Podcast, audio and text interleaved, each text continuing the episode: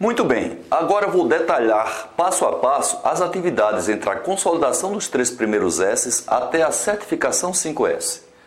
A consolidação dos três primeiros S demonstra que as áreas da empresa possuem condições infraestruturais para a prática de todos os 5 S e que as pessoas já têm uma referência clara do padrão exigido para a prática dos três primeiros S. Por exemplo, ser ir, ter somente o necessário, na quantidade necessária, ter os recursos adequados e em boas condições e usar os recursos de maneira adequada.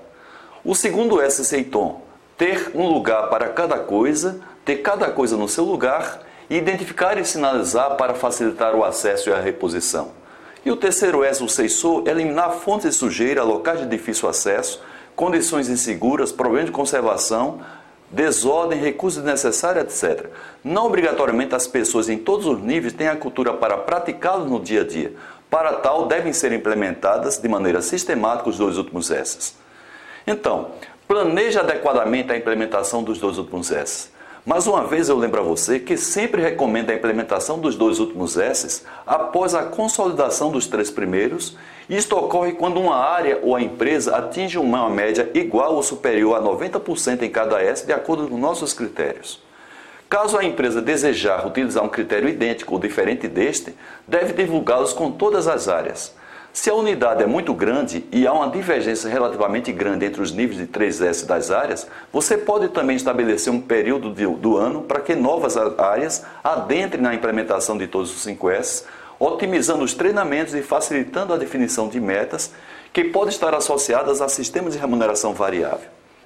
A adoção do padrão de 90% como referência para a implementação dos demais S, tolerando-se uma margem de 10 pontos percentuais, deve-se aos seguintes fatores.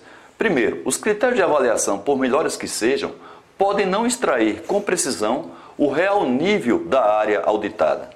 Segundo ponto, os auditores, por mais capacitados e experientes que sejam, podem não serem precisos na auditoria. Terceiro ponto, as auditorias são feitas utilizando inconscientemente até a amostragem, prevendo-se então dessa forma uma margem de erro. Quatro pontos.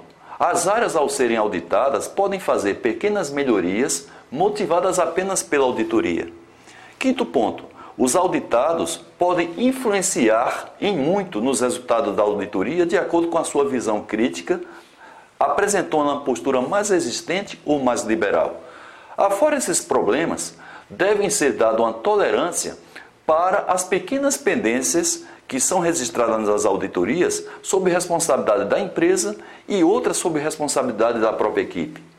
Um nível de rigor elevado para a empresa, que são os recursos financeiros, ou para as pessoas, que são aspectos comportamentais, pode gerar uma tensão capaz de levar o 5S ao discreto por parte de ambos ou de uma das partes.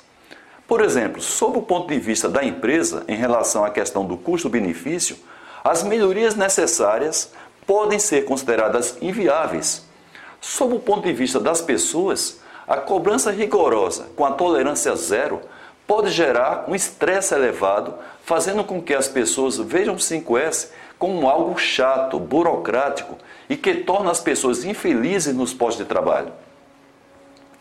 Bem, outra questão que eu gosto de considerar nessa discussão é observar que se a pontuação das auditorias estiver ocorrendo por conta de grandes melhorias feitas normalmente em vésperas de auditorias, como a questão da ordem, questão da limpeza, a solução de problemas de conservação, sem que haja uma ação efetiva dos diversos níveis hierárquicos, provavelmente ela está supervalorizada, não refletindo o real nível dos três S daquela área. Nesse caso, a implementação dos dois últimos S podem ser suspensas, mesmo que, seja, que essa descoberta ocorra durante as auditorias.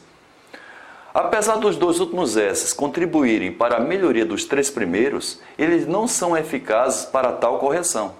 Não basta a autodisciplina das pessoas para garantir que todos os aspectos dos três primeiros S sejam trabalhados e todas as possíveis pendências sejam expostas e resolvidas. Se assim fosse, o nome do programa não seria, evidentemente, 5S. Há diversas situações que ocorrem nas empresas e nas suas áreas com relação ao gerenciamento do 5S. Primeiro, aquelas que implementam todos os S simultaneamente. Quando acontece isso, a consequência é a dificuldade de se auditar o Seiketsu, que é o quarto S, e o Shitsuke, que é o quinto S, pelos seguintes motivos. A auditoria de 3S serve como um treinamento para o auditor, uma vez que é mais fácil se detectar problemas físicos, que são os três primeiros S. Segundo ponto, há muitas deficiências dos três S a serem detectadas, consumindo muito tempo do auditor nos primeiros momentos das auditorias. Terceiro ponto, com a prática, e as auditorias de 3S, os auditados ficam mais abertos, facilitando as auditorias dos dois últimos S. Quando os auditores dependem bem mais de suas informações, ou seja, das informações dos auditados.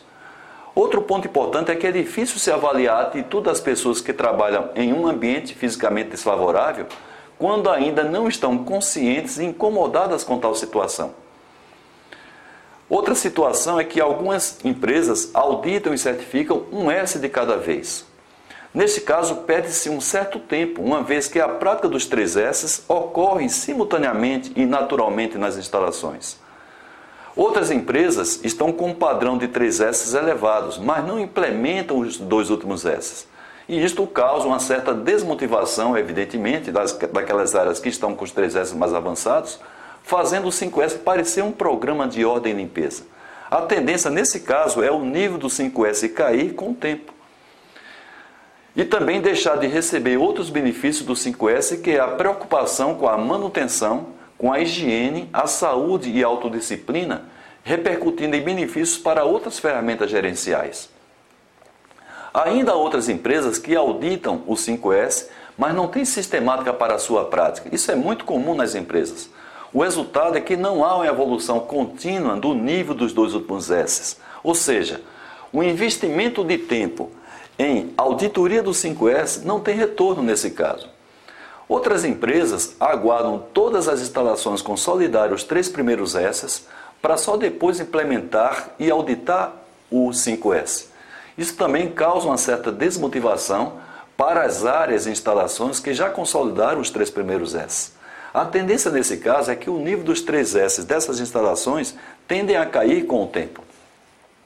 E por último, há situações que os auditores não sabem ou não, não se sentem habilitados para auditar os dois últimos S. Isso é muito comum.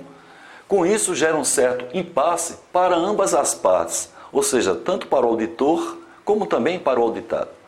No momento que o comitê do 5S verificar uma tendência de algumas instalações, áreas da empresa, atingir o padrão de 90% pelos critérios da nossa consultoria, deve começar a planejar a prática sistemática dos dois últimos, obedecendo quase a mesma sequência utilizada para a implementação dos três primeiros S's.